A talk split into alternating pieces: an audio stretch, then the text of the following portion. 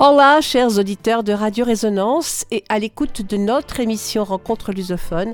Vous êtes bien sur la fréquence 96.9 de Radio Résonance à Bourges ou sur Internet si vous nous écoutez à travers la toile. En tout cas, quel que soit votre moyen d'écoute, soyez les bienvenus sur notre antenne. Ce soir, ce sera Jeff et Hélène pour vous accompagner dans cette heure d'antenne. Bonsoir, chers techniciens. Bonsoir, bonsoir à toutes, bonsoir à tous. Bench posto? Oui. Su da Technica et au muito bonito et au mais bonito. Ah, il faut traduire parce que c'est trop beau. Je suis le roi de la technique et le plus beau. Et le plus beau. c'est dommage, on est, on, est, on est à la radio, on voit pas. Bah ouais. Dommage. C'est pas la télé. Il n'y a que moi qui ai l'image en fait, hein, en face. Hein. Ouais, bah ouais. Bon, on va croire tes mots, Jeff. D'accord. Tout n'est pas faux. Tout n'est pas faux. Alors ce soir, c'est toi qui, c'est moi qui ai les rênes, hein, figure-toi. Ouais, ouais, c'est toi. Et c'est toi qui as poussé les petits boutons. Toujours. Et comme le temps est gris, qu'il fait nuit, que le contexte en ce moment n'est pas très très très gai, on vous a réservé une émission détente puisqu'on vous emmène vous balader dans le quartier du Chiado. Vous connaissez pas le Chiado? Ben, Bougez pas, on vous y emmène. Je tâche plante, Jeff?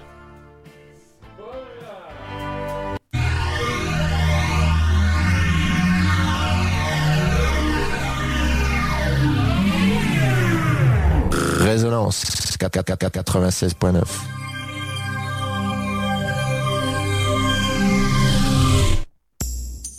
Sur Rencontre lusophone, on n'est pas à l'abri d'un coup de gueule ou d'un coup de cœur. C'est la petite chronique. C'est la petite chronique. Je ne sais pas si, comme moi, vous avez vu passer l'info concernant le pouvoir politique portugais, qui est en ce moment un peu ébranlé par l'annonce de la démission de son Premier ministre António Costa. C'est effectivement une véritable honte de choc pour le Portugal, qui n'a pas trop l'habitude de ce type de scandale, ou tout du moins de les voir sortir au grand jour de cette manière. L'affaire porterait sur des soupçons de malversation, de corruption et de trafic d'influence envers le Premier ministre que l'on accuse d'avoir participé à l'attribution de licences d'exploration de lithium et de production d'hydrogène vert. Alors je ne sais pas si ces accusations sont avérées, la justice fera évidemment son travail, mais je trouve déjà que la démission de ce personnage politique ne manque vraiment pas de panache. Franchement, préférer démissionner que de continuer à gouverner dans un climat de suspicion, ce n'est pas donné à tout le monde. Je connais bien d'autres pays où des politiques corrompus, et quand je dis corrompus, c'est qu'ils ont bien évidemment été jugés par la justice, eh bien, où, où, tous ces gens corrompus continuent de prétendre à des postes de hauts fonctionnaires et même à des portefeuilles de ministres ou des mandats de président de la République. Et ce, franchement, sans le moindre complexe. Non, le portugais Antoine Costa a des principes. Et se voyant acculé par ce scandale de corruption, dont il s'est d'ailleurs dit très surpris, il a présenté le 7 novembre dernier sa démission au président de la République. Une démission qu'il a annoncée par ces mots, je le cite, Les fonctions de Premier ministre ne sont pas compatibles avec un quelconque soupçon portant sur mon intégrité. Dans ces circonstances, j'ai présenté ma démission au président de la République. Celui-ci a bien évidemment accepté la démission de son Premier ministre et a annoncé d'ores et déjà de prochaines élections en mars 2024. Je vous rappelle qu'Antoine Costa était à la tête du gouvernement depuis 8 ans, puisqu'il avait déjà avait été élu en 2015. Auparavant, il avait été ministre de l'Intérieur et auparavant encore maire de Lisbonne, un mandat qu'il avait d'ailleurs terminé avec un bilan plutôt très positif. En huit ans au pouvoir, c'est bien lui, Antoine Costa, qui, avec son gouvernement, avait orchestré le redécollage du Portugal en insufflant de l'optimisme et en restaurant la confiance des consommateurs et celle surtout des investisseurs. Le pays devrait d'ailleurs normalement clore cette année en cours avec une croissance de 2,2% et un excédent budgétaire de 0,8%, un cas presque unique en Europe. Et on le sait, c'est toujours grâce à l'essor du tourisme et à de grands projets dans le domaine des énergies renouvelables que le Portugal a su pendant ces dernières années remonter la pente. Et comble du comble, c'est justement à cause de la transition énergétique qu'Antoine Costa a demandé sa démission puisque c'est précisément dans ce secteur que se situeraient les irrégularités détectées par l'enquête judiciaire. Et tatata, rebondissement dans cette affaire de corruption. Au moment où j'écris cette chronique, les soupçons pesaient toujours sur Antoine Costa. Mais depuis, l'affaire a pris un tout autre tournant, car l'enquête a révélé que ses propres enquêteurs se seraient trompés. Et oui, le ministère public aurait failli.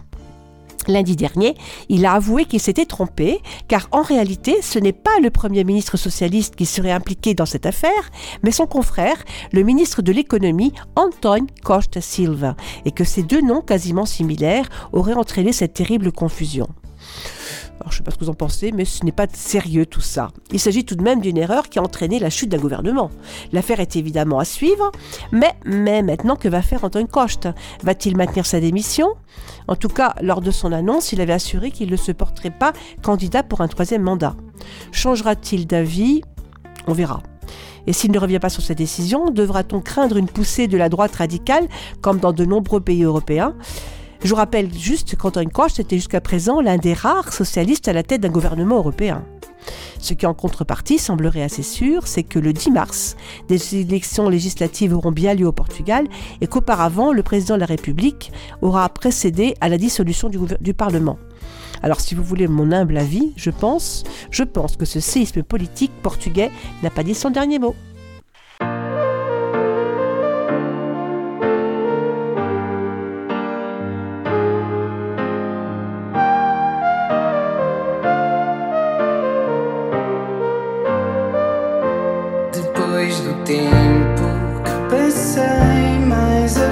está.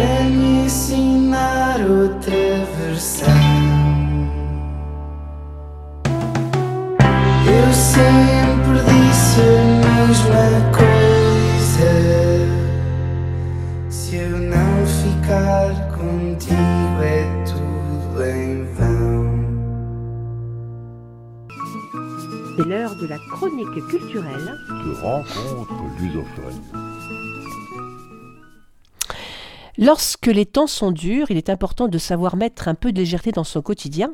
Et justement, la radio peut fortement y contribuer lorsqu'elle est bien sûr synonyme de distraction et de divertissement. Et c'est le cas, je l'espère, de notre émission. Allez, ce soir, on vous embarque avec nous pour une petite balade dans la ville de notre cœur, Lisboa.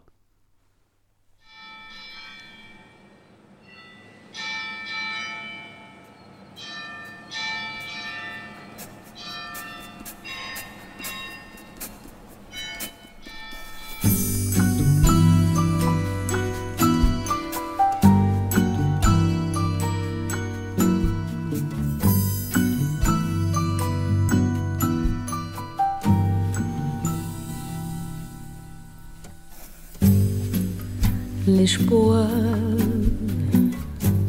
ay, Lisboa, the sorrow of your days gone by. Now the hinter land of lovers should lay beneath all your vacant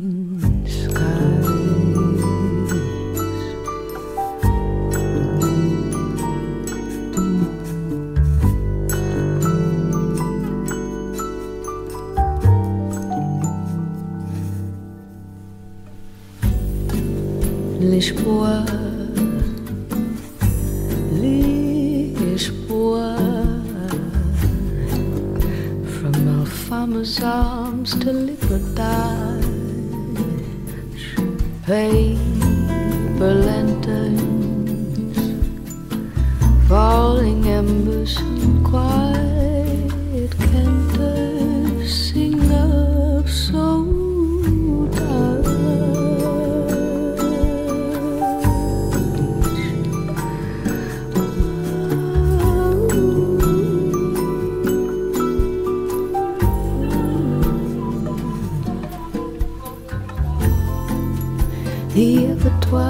remember of you really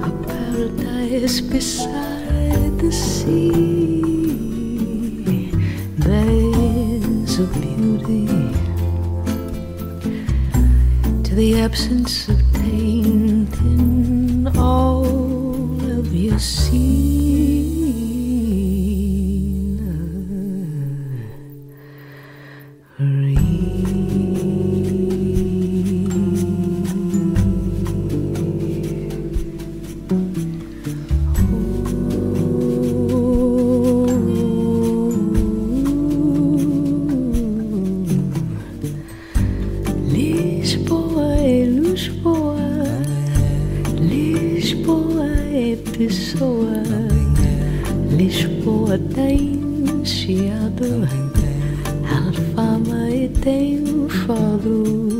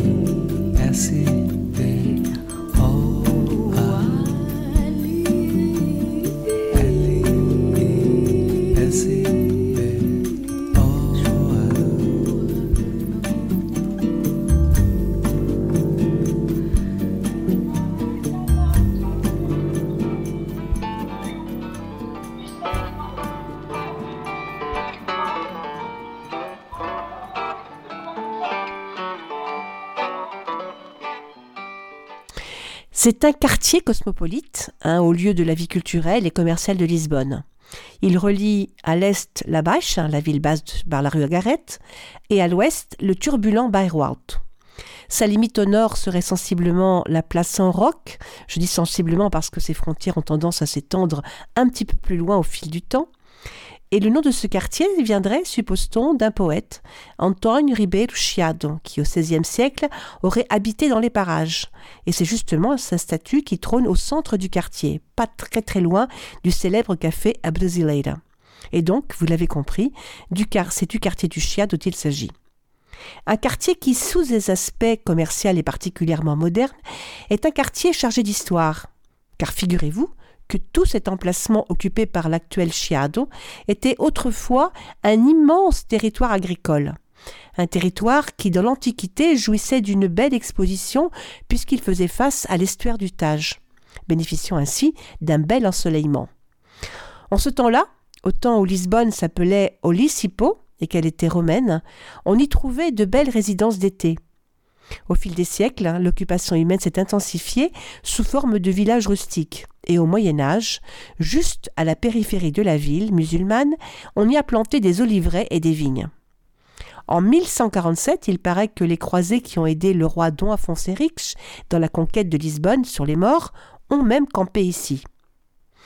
Après la conquête de la ville et une fois la foi catholique restaurée, on y a créé la paroisse de Seigneur de dos Mártires et avec elle des couvents et de divers ordres religieux ainsi que des palais nobles. Au XIVe siècle, le roi Don Fernando a décidé de faire construire une muraille tout autour de Lisbonne pour la protéger des Castillans. On l'appelait la Cerca Fernandina ou encore Cerca Nova, puisqu'elle faisait suite à une ancienne muraille déjà existante à Cerca Velha, construite quant à elle pour se défendre des invasions morts. Cette cerca fernandine était très longue et couvrait rien de moins qu'une superficie de 103 km. Elle comptait 77 tours de guet et 33 portes. Et l'une des portes principales est la porte de Santa Catarina, qui se trouvait justement dans le quartier d'Usciado. La muraille est aujourd'hui en ruine, mais il reste quelques vestiges que l'on peut encore observer. Au Chiado, par exemple, on peut y voir l'une des tours qui donne sur le numéro 15 de la Rue da Misericordia. Et puis, au fil des siècles, l'occupation humaine a continué de toujours s'intensifier. Et au XVIIe et XVIIIe siècle, le Chiado commence à subir l'influence des grandes villes européennes. Alors on y installe des librairies, des chapelleries, des confiseries, des clubs, au point que le quartier commence petit à petit à devenir une référence pour l'aristocratie portugaise. Et c'est à ce moment-là en 1732 que va être ouverte la librairie Bertrand, créée par des libraires français. À son origine, elle s'installe, on l'installe sur la rue Direita do Loreto et 40 ans plus tard, probablement, je pense à cause du tremblement de terre de 1755, elle déménage au numéro 17 de la rue Agarette, l'artère principale d'Usciado où elle se trouve actuellement. Mais je vous parlerai un peu plus loin de cette fameuse et célèbre librairie juste après cette deuxième pause musicale.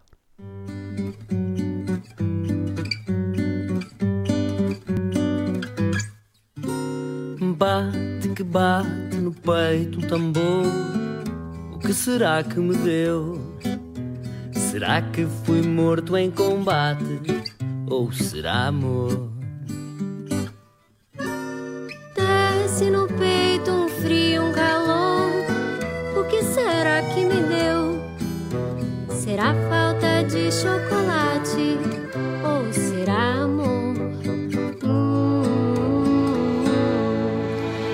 Sei que até as buzinas da hora de ponta parecem cantar. E até o cheiro a gasolina emana um aroma de rosas no ar. E o shopping dos olivais lembra as luzes de Paris. E até nas capas dos jornais vem que afinal o mundo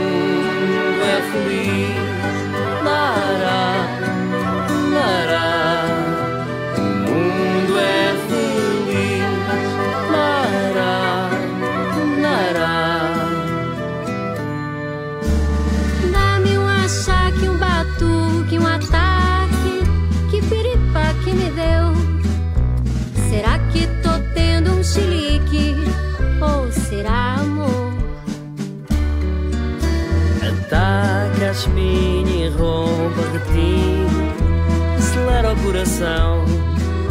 Será que sai com a aspirina ou será amor?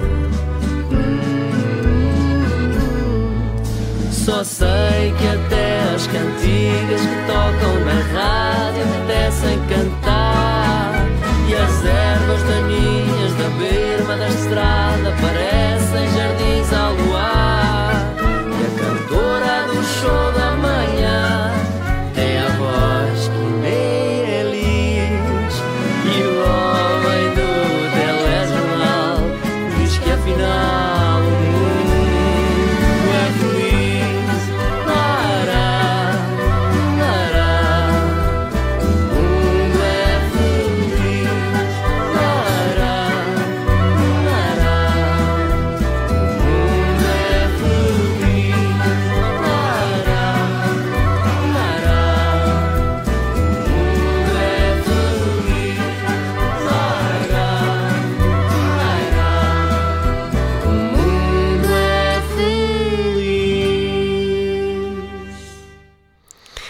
En 1755 a donc lieu le terrible tremblement de terre suivi d'un tsunami et d'un incendie. Alors on en a longuement parlé ici il y a deux semaines, je ne reviendrai pas sur les détails. Mais vous imaginez bien qu'avec trois catastrophes successives, quasiment tout le quartier a été anéanti. La plupart des bâtiments ont disparu, y compris l'un des plus anciens couvents de la capitale, le couvent du Carme, aujourd'hui en ruine, et que l'on a souhaité conserver en l'état pour témoigner de cette triple catastrophe naturelle. Et puis, le marquis de Pombal et son vaste plan de reconstruction sont passés par là, et le quartier du Chiad est alors devenu le plus beau et le plus cosmopolite de la capitale, avec de larges rues parallèles et des façades somptueuses semblables à ce que l'on trouvait dans les plus grandes villes européennes. Au XIXe siècle, avec l'avènement de la culture romantique et du libéralisme, le caractère aristocratique, intellectuel et bohème s'enracine profondément, marquant définitivement le profil du Chiado. Le quartier devient alors un centre commercial et un milieu culturel très fréquenté par l'élite artistique, culturelle et bourgeoise de la capitale. Mais la transformation la plus profonde va s'opérer à partir de 1834 avec l'extinction des ordres religieux et l'expropriation des couvents qui vont donner naissance à des espaces urbanisés où s'érigent des bâtiments résidentiels. Comme exemple, le couvent de Spirit Santo qui deviendra les Armazéns do Chiado, tandis que le couvent de San Francisco va désormais abriter une bibliothèque publique et l'Académie des beaux-arts. Ce sera également le début de la période dorée des théâtres, des cafés, des brasseries, des clubs, des grands magasins et des librairies. Le quartier devient très bohème, et si nous avions la capacité de remonter le temps pour s'y balader, je suis sûr que nous aurions le plaisir d'y croiser de nombreux grands écrivains, des penseurs et des artistes portugais de l'époque. Lisbonne regorgeait à l'époque d'idées nouvelles et le quartier du Chiado était le point de rencontre des artistes et des écrivains qui fréquentaient les théâtres, les librairies, les boutiques d'inspiration européenne et les cafés élégants de la ville. Et c'est au tout début du XXe siècle que de grandes enseignes et de grands magasins ouvriront leurs portes dans ce quartier chic. C'est le cas par exemple du café A Brasileira qui ouvrira en 1905, le musée d'art contemporain en 1911, les grandes armazins du Chiado, qui sont un peu l'équivalent des galeries Lafayette à Paris et qui ouvriront en 1894 en lieu et place du couvent d'Espírito Santo, sans oublier les grands armazins du Grandel, dont on parlera un peu plus tard et qui ouvriront en 1907. Nous sommes maintenant au XXe siècle et la tradition culturelle à tendance littéraire et artistique du Chiado est toujours aussi forte. Mais dans les années 60, les choses tendent à changer et la dynamique résidentielle et commerciale du quartier commence à diminuer un peu. Et pour parfaire le tout, c'est un terrible incendie qui, le 25 août 1988, va détruire une bonne partie du Chiado. Un feu qui s'est déclaré dans les Armazins Grandel. Et comme l'accès des pompiers avait été rendu difficile par la présence de mobilier urbain, le feu s'est rapidement propagé dans les bâtiments voisins. Et pour tous les Lisboètes, ça a été un véritable crève-cœur de voir ce beau quartier s'embraser de la sorte et surtout d'assister impuissant à la destruction de nombreux bâtiments du XVIIe et du XVIIIe siècle. Quant à moi, j'étais au Portugal cet été-là et je me souviens très bien que l'incendie avait duré plusieurs jours. Ce 25 août et le jour suivant, euh, des cendres sont même retombées à plusieurs centaines de kilomètres de Lisbonne. C'était terrible.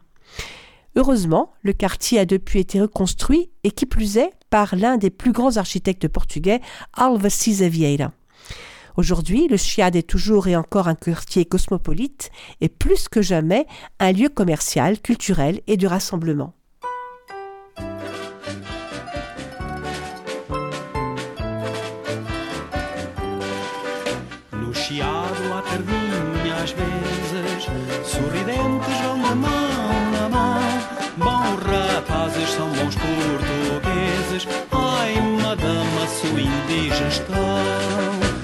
Ideal das empregaditas A finória vai um figurino Tão carcaça veste muitas chitas Diz olé para o Monte Fiorino Leitaria Garé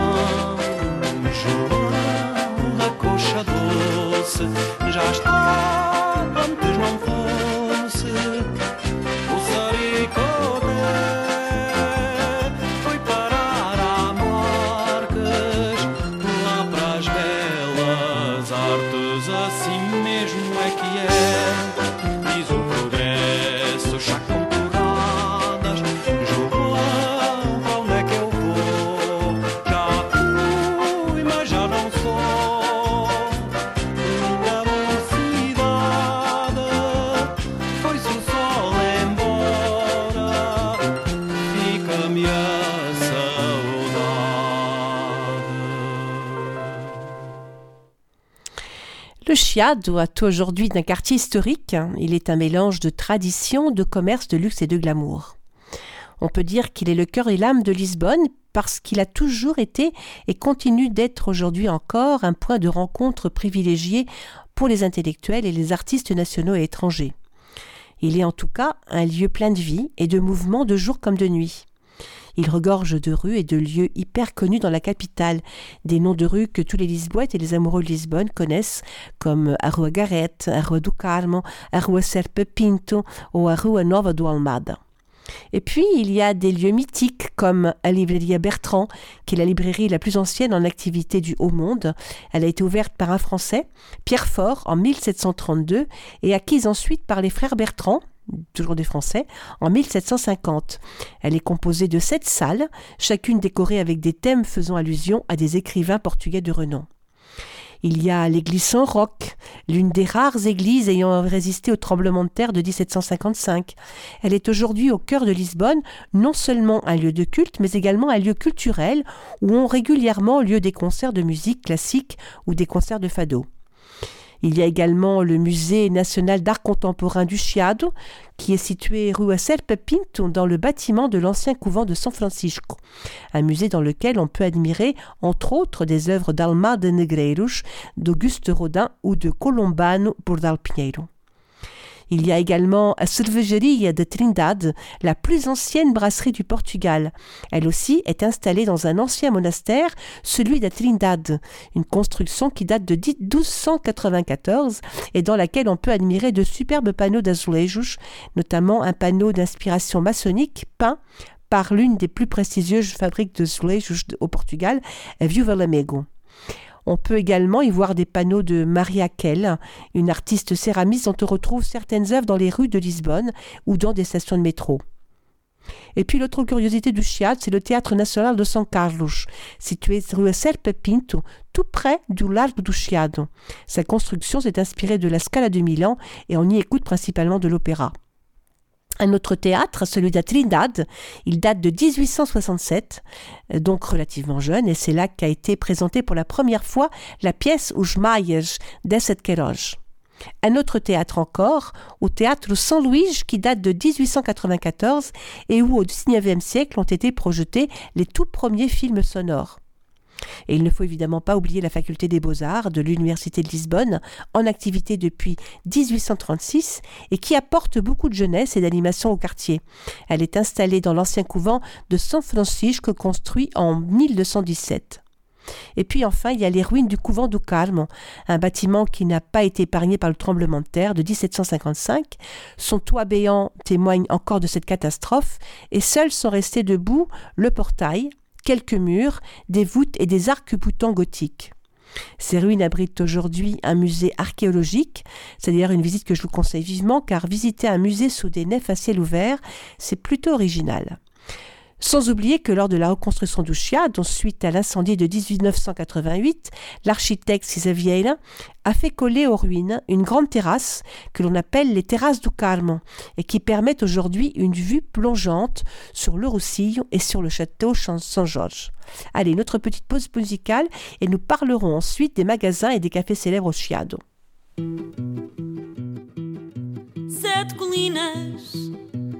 Sete bairros de Lisboa, sete poemas de rima nos olhos de uma pessoa.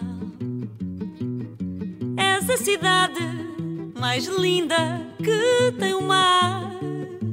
Tens a rua da saudade que guardas no teu olhar. Tens Madragoa e Alfama, um castelo de saudade que guardas na tua cama desde a tua mocidade. Lisboa da moraria do bairro Alto Velhinho é no Jardim da Alegria, a praça do nosso hino.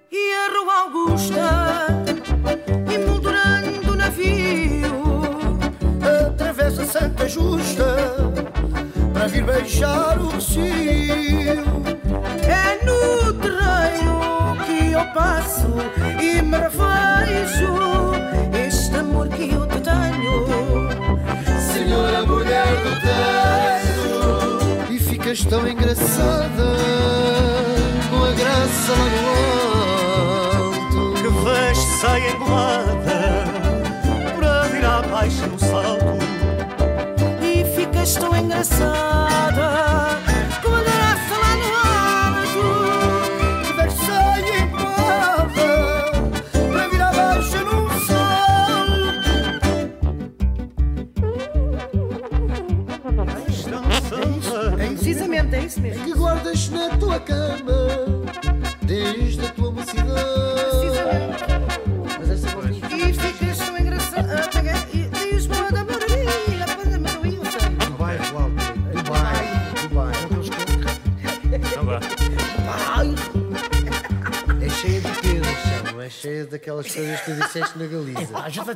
Caralho. Ah, bora assim é que lá. demoramos tempo. Vá On vient d'écouter Sept collines par le groupe Orchestrade. Et donc le quartier du Chiado est, comme nous l'avons vu, un quartier commercial, culturel et très convivial. Il regorge d'endroits sympas pour se détendre et boire un thé ou un petit café. Et tous les cafés qui s'y trouvent ont une histoire. C'est le cas par exemple du café à Brasileira, un café remarquable situé rue Agarette depuis 1905. Son fondateur, Adriano Teles, aurait fait fortune au Brésil grâce justement au commerce du café et aurait à l'époque ouvert presque en même temps un café à Lisbonne, un à Braga et un autre à Séville. Ce café revendique le fait que c'est précisément là que serait apparue pour la première fois l'abrévation BIC pour désigner un café à Lisbonne et qui signifie beber isto com açúcar, boire ceci avec du sucre. Autre curiosité, c'est que juste devant le café, on peut venir s'asseoir à table avec Fernando Pessoa, le grand écrivain, et dont la statue accueille les clients. C'est en tout cas un point d'attraction pour les touristes qui se prennent volontiers en photo avec l'écrivain. Il y a également la pastelerie une, pa- une pâtisserie très réputée pour, pour notamment ses délicieuses cornes d'abondance. Il y a la pâtisserie, la pastelerie Bénard, un nom très français pour désigner une pâtisserie dont la spécialité ce sont les croissants simples, aux œufs et au chocolat. Sur la rue de la Miséricorde, on trouve le restaurant Tavares, euh, une sommité, un restaurant renommé à Lisbonne, ouvert en 1784 et qui est l'un des restaurants les plus anciens d'Europe encore en activité. En plein Largo do Chiado, on trouve la Casa Havanesa, un bureau de tabac spécialisé dans le cigare cubain. Dans la rue de la Miséricordia, euh, il y a au Carioca, un magasin spécialisé en thé et en café. Et pour terminer, la Louveria Ulysse, une petite boutique dédiée à la vente exclusive de gants. Elle fait partie des magasins historiques de la capitale, un label qui a été créé dans le but de protéger son patrimoine matériel et culturel.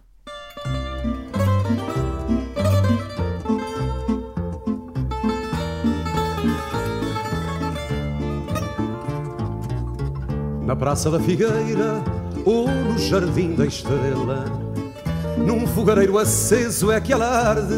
no. Ao canto do outono, à esquina do inverno, o homem das castanhas é eterno. Não tem eira nem beira, nem guarida, e apregoa como um desafio. É um cartucho pardo a sua vida. E se não mata a fome, mata o frio. Carro que se empurra, um chapéu esburacado. No peito uma castanha que não arde. Tem a chuva nos olhos e tem o ar cansado. O homem que a pregou ao fim da tarde. Ao pé de um candeeiro acaba o dia Voz rouca com o travo da pobreza Pregou a pedaços de alegria. E à noite vai dormir com a tristeza. Quem quer quentes e boas quentinhas? A estalarem cinzentas na brasa.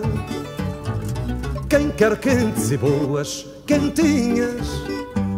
Quem compra leva mais calor para casa. Quem quer quentes e boas quentinhas estalarem cinzentas na brasa. Quem quer quentes e boas, quentinhas.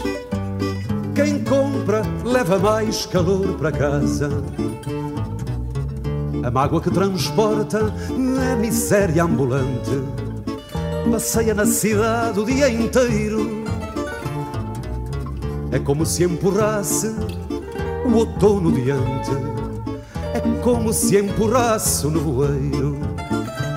Quem sabe a desventura do seu fado, quem olha para o homem das castanhas, nunca ninguém pensou que ali ao lado ardem no fogareiro dores tamanhas.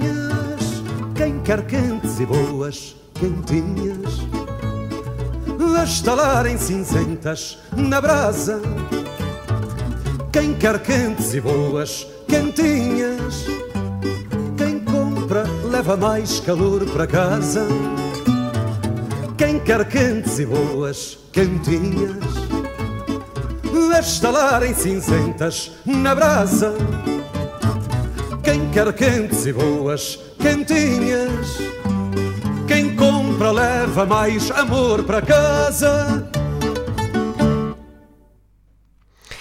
Au-delà de ses commerces de renom et ses bâtiments historiques, le quartier du Chiado a toujours été, et ce depuis le XIXe siècle, un haut lieu de la vie intellectuelle et culturelle de Lisbonne. Et aujourd'hui encore, il vibre au rythme de ces clubs littéraires qui perpétuent la vocation de ce quartier. On pourrait même dire, pour employer un titre connu, que ce quartier c'est un peu le cercle des poètes disparus. La présence euh, française y a été très marquante à partir des XVIIe et XVIIIe siècles, comme par exemple la librairie Bertrand, dont on a parlé tout à l'heure, fondée par un Français, Pierre Fort, qui était originaire de Briançon, et avec elle toute une communauté française installée depuis cette époque dans la partie basse du Chiado, des Français qui étaient gantiers, libraires et droguistes. Leur patrie, la France, imposait à ces immigrés de rester des négociants français, de rapporter leurs gains en France et de surtout surtout ne contracter aucune alliance avec des Portugaises. Oh, oui, bon, on peut sans peine imaginer que ces recommandations n'ont pas toutes été suivies à la lettre. Malheureusement, cette belle dynamique française a été freinée par le tremblement de terre de 1755. Heureusement, peu de temps après, et notamment après la construction de l'opéra, un bijou de l'architecture italienne, le quartier a repris son lustre d'autrefois. Et au XIXe siècle, le quartier redevient à nouveau le quartier où l'on pense, le quartier où l'on discute et où tout arrive. Une place tout à fait centrale dans la capitale et qui plus est renforcée par l'installation de l'Académie des Beaux-Arts, plusieurs musées et le musée, plusieurs théâtres, pardon, et le Musée national d'art contemporain. C'est aussi à cette époque qu'apparaissent les tout premiers clubs intellectuels des lieux d'échange et de réseau pour une élite portugaise. Et donc, outre les deux principaux clubs littéraires, le Grêmio et le Cercle, Cercle Esset dont je vous parlerai un peu plus loin, on trouve au Chiado la majorité des clubs lisboètes. Tous sont évidemment privés. Il y a le Club Royal Tauromáquico, fondé en 1892 pour la promotion de la tauromachie. Il y a le Turf Club pour l'aristocratie anglophile, un lieu euh, lié à l'élevage du cheval lusitanien et créé dans les mêmes années que le Club Tauromáquico. Évidemment, ces deux clubs sont exclusivement réservés à la jante masculine, et comme tous les clubs, ils sont très sélectifs et cultivent le secret en ne révélant ni le nombre de leurs membres ni leur statut. Et le club le plus récent dans le quartier du Chiado, c'est le Pelève, où se réunissent de jeunes technocrates monarchistes. Et donc, comme je vous le disais tout à l'heure, parmi les deux clubs les plus importants du Chiado, il y a le fameux Grêmio Literario, créé en 1846 par décret royal de la reine Marie II. Il est installé dans un superbe édifice de à l'architecture romantique de la rue Evans. Et il compte aujourd'hui près de 1200 membres. Et parmi ses membres fondateurs, on remarque deux grandes figures intellectuelles du 19e, l'historien Alexandre Culano et l'écrivain Almeida Garrett. Jusqu'en 1910, les membres du club n'étaient que des hommes, et c'est précisément cette même année 1910 qu'est admise la première femme. Aujourd'hui, elle représente environ un quart des membres du club. Au rez-de-chaussée de l'édifice se trouve le restaurant ouvert sur un jardin ombragé avec vue sur le Tage. Il est relié au premier étage par un magnifique escalier qui mène à la bibliothèque où se tiennent régulièrement des concerts, des conférences, des expositions ou des lancements de livres. Les activités et les travaux des membres du club sont multiples. Ça peut aller des cours d'italien à la philosophie, en passant par la géodésie, les sciences militaires, l'art culinaire ou l'agriculture. Et puis dans ses particularités, le club dispose du plus grand cabinet de lecture du pays. Et autre particularité, il a toujours revendiqué son ouverture à l'international au point qu'aujourd'hui, il compte 177 clubs correspondants répartis dans 45 pays.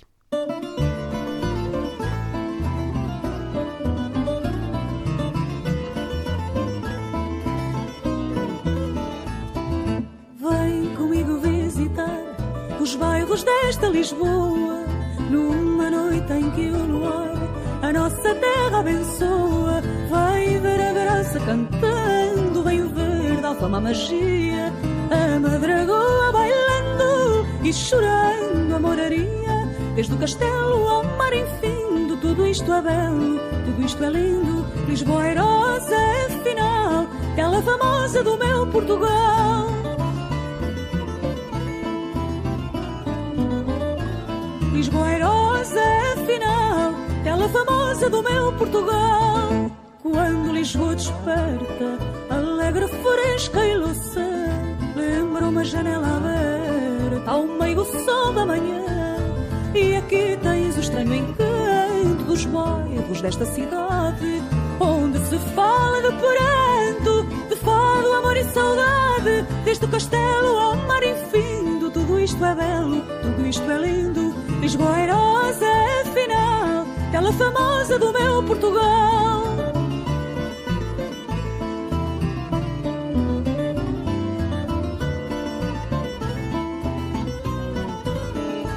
Desde o castelo ao mar infindo, tudo isto é belo, tudo isto é lindo. Lisboa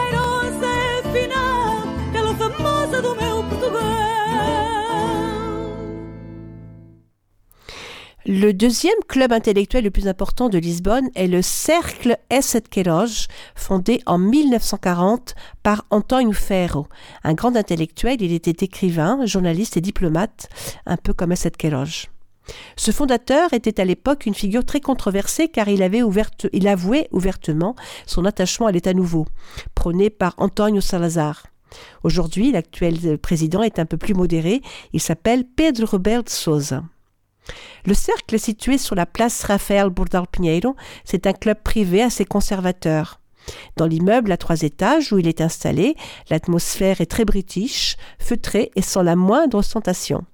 La porte d'entrée est quant à elle très très bien gardée pour filtrer les entrées et surtout pour éviter l'intempestive rentrée d'un éventuel touriste.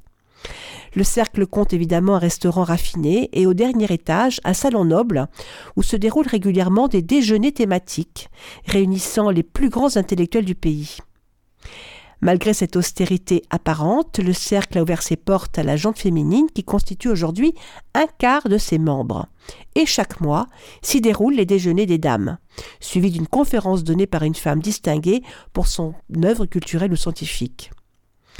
Parmi les autres clubs importants du CHIAD, on compte également le Centre national de culture, une association privée dont le budget repose essentiellement sur les cotisations de ses 1100 membres, avec néanmoins quelques partenariats publics et privés.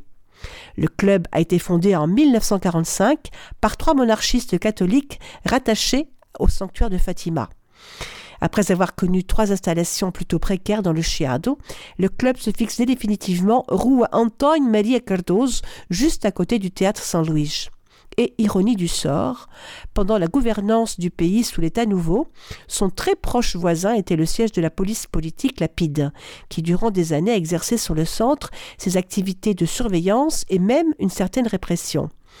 Après la chute du régime et depuis 1956, les nombreuses thématiques débattues au sein du centre ont été entre autres la censure, la presse et les colonies d'outre-mer.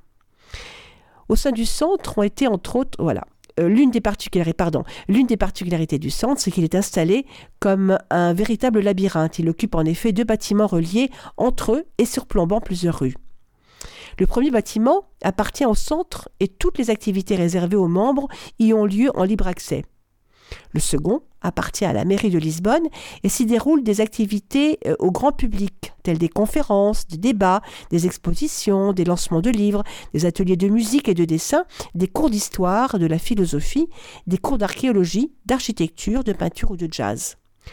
Entre les deux bâtiments, il existe un couloir tortueux qui était autrefois un passage secret qui servait à évacuer des personnes et des documents lors des descentes de Lapide. Depuis 1978, le club s'est ouvert à la jeunesse et propose des bourses pour promouvoir la découverte du patrimoine naturel du pays. La question des femmes ne s'est quant à elle jamais posée, et deux d'entre elles ont même dirigé le centre, parmi elles la prestigieuse poétesse Sophie de Mel Breiner Andersen. Et voilà, pour ces trois grands clubs littéraires du Chiad. Chacun revendique évidemment et très jalousement ses spécificités, mais en dépit de leurs différences, ils perpétuent tous autant qu'ils sont la vocation de ce quartier unique dédié pleinement à la vie commerciale et intellectuelle.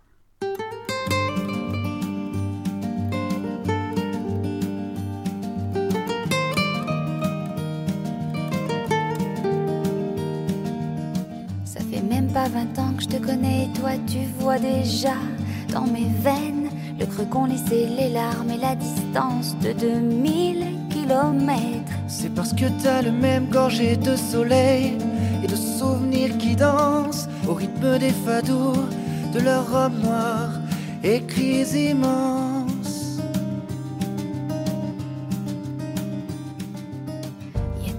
De par cœur que je parcours dans tes soirs, tes matins. Pourtant on n'est ni sœur ni amant avec ou sans lendemain. On a ces mêmes grands plats, ces grands hommes qui nous ont marqué au fer. Depuis Salazar, le marquis de Pombal, jusqu'à nos terribles grands-pères.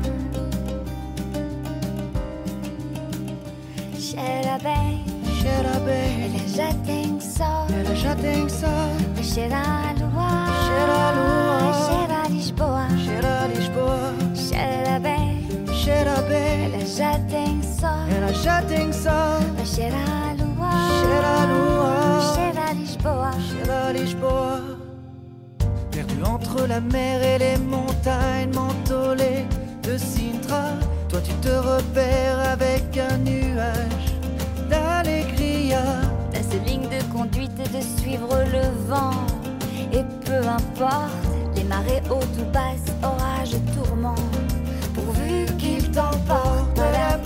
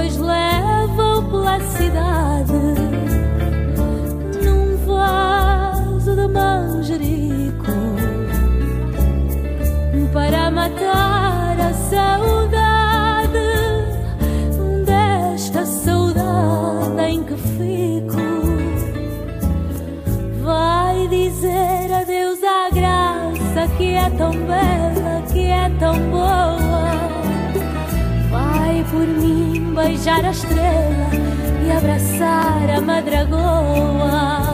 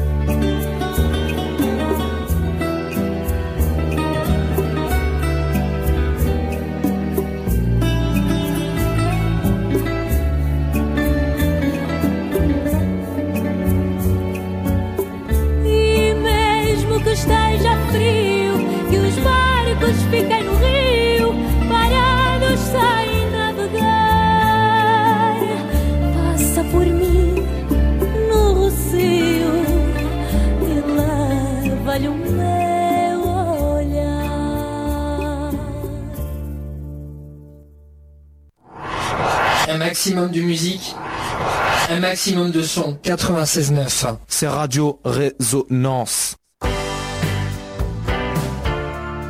À deux minutes de 10, 19h, ainsi se termine notre émission. J'espère que vous avez apprécié la balade. Moi, je vous dis à samedi prochain et je vous laisse avec Jeff. Ciao, ciao. Oui, c'est la fin de notre émission.